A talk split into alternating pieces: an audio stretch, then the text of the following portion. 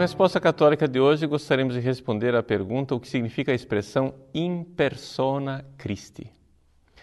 Trata-se de uma expressão que é usada para os sacerdotes e ministros ordenados que agem na pessoa de Cristo. Ou seja, aqui nós temos um, uma expressão que denota uma realidade fundamental dentro da teologia do sacerdócio católico. Vamos parar para entender isso. Bom, primeira coisa, ao pé da letra, in persona Christi quer dizer na pessoa de Cristo. Ou seja, na realidade, quando o padre age, não é ele quem está agindo, é a pessoa de Cristo. Mas para a gente entender realmente do que se trata, seria importante nós entendermos o que é o sacerdócio. Vamos parar. O que é um sacerdote?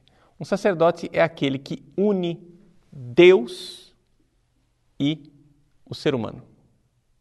Existe um abismo entre Deus, infinito, santo, onipotente, incorruptível, imutável, eterno, etc., e nós, seres humanos, que somos tudo o contrário. Finitos, miseráveis, mutáveis, mortais, etc. Um abismo enorme. Ora, como é que nós vamos para Deus? Nós precisamos de uma ponte.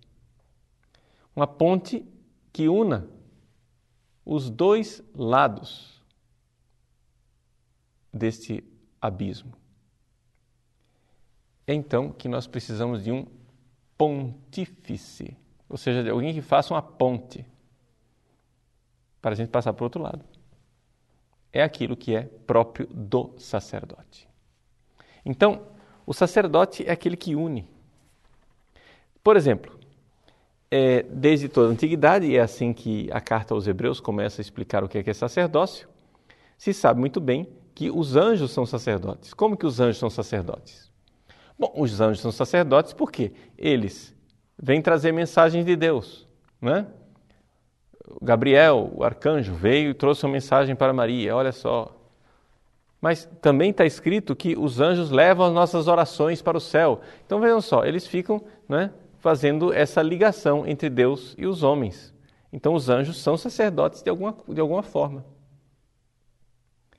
Mas a carta aos Hebreus esclarece que Jesus é um sacerdote muito superior a todos os anjos. Enquanto o anjo, os anjos são sacerdotes naquele sonho da escadaria de Jacó, né? Jacó teve um sonho, ele dormiu em Betel e teve um sonho de uma escadaria e ali os anjos subiam e desciam naquela escadaria. Aí disse: Bom, essa é a casa de Deus, Bet-El, né? A casa de Deus. Por quê? Porque aqui eu vi os anjos subindo e descendo na escadaria. Jesus, no início do Evangelho de São João, quando se apresenta a Natanael, diz: Natanael, você ficou impressionado porque eu disse que vi você debaixo da figueira? Você verá o Filho do Homem e os anjos subindo e descendo sobre ele. Ou seja, Jesus disse: Eu sou a escadaria. Ou seja, é isso que ele está dizendo. Em Betel, a escadaria sou eu. Eu sou a ponte que possibilita que os anjos exerçam esse ministério de subir e descer. Jesus é o pontífice, isso quer dizer que Jesus é o sumo e eterno sacerdote, é o verdadeiro sacerdote. Então só existe um verdadeiro sacerdote, Jesus. E como é que ele une o céu e a terra? Como é que ele une Deus e o homem? Bom, ele une da seguinte maneira: ele é Deus, não é verdade? Ele é homem, não é verdade? Só que ele é Deus e homem numa só pessoa.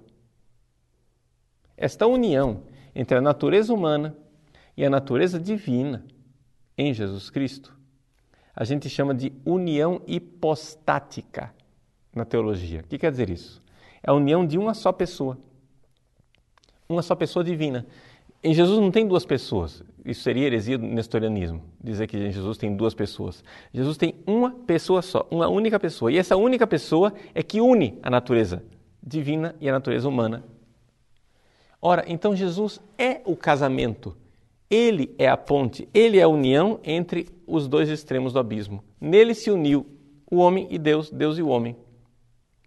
Ele, sendo perfeitamente Deus, veio se tornou perfeitamente homem e ali, na pessoa dele, céus e terra estão unidos, o homem e a divindade, a humanidade e a divindade unidos na pessoa de Cristo.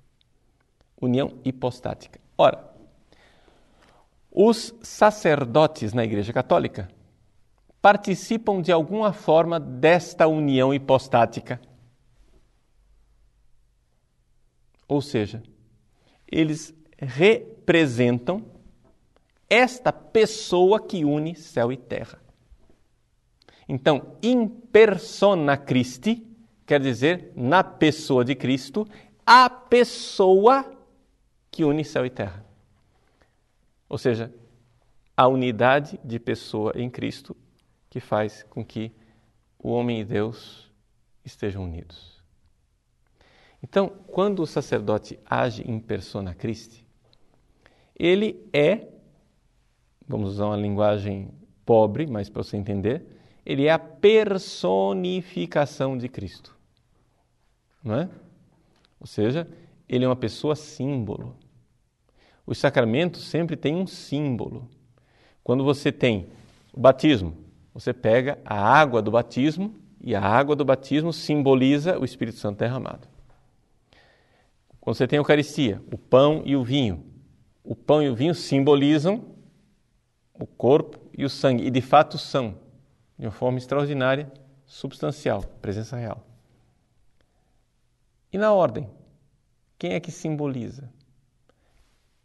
O homem que é ordenado simboliza. Aquele ser humano do sexo masculino que é ordenado simboliza o Cristo encarnado que se fez homem. Então o Espírito Santo é derramado sobre ele e ali ele recebe uma especial união com Cristo. E esta especial união com Cristo faz com que ele haja, atue in persona Christi, na pessoa de Cristo. Então, o sacerdote, o padre, ele tem uma espécie de é, instrumentalidade nas mãos de Cristo. O Cristo é quem age, ele é um instrumento. Mas não é um instrumento passivo, como eu pego uma caneta e essa caneta é passiva na minha mão. É um instrumento que é humano, livre. E quanto mais ele se deixa usar por Cristo, tanto mais Cristo irá agir nele. Quando um padre levanta a mão e diz: Eu te absolvo, quem está absolvendo é Cristo. E o padre é instrumento. Um instrumento livre, mas é instrumento. Quando o padre diz: Isto é meu corpo, quem está dizendo isso é Cristo. O padre é instrumento, instrumento livre, mas. Então ele está agindo lá em persona Christi, quer dizer, a pessoa que está agindo lá, na verdade, quem é sujeito daquela ação é Cristo. A divina pessoa na qual céu e terra estão unidos. É isso que quer dizer a expressão in persona Christi.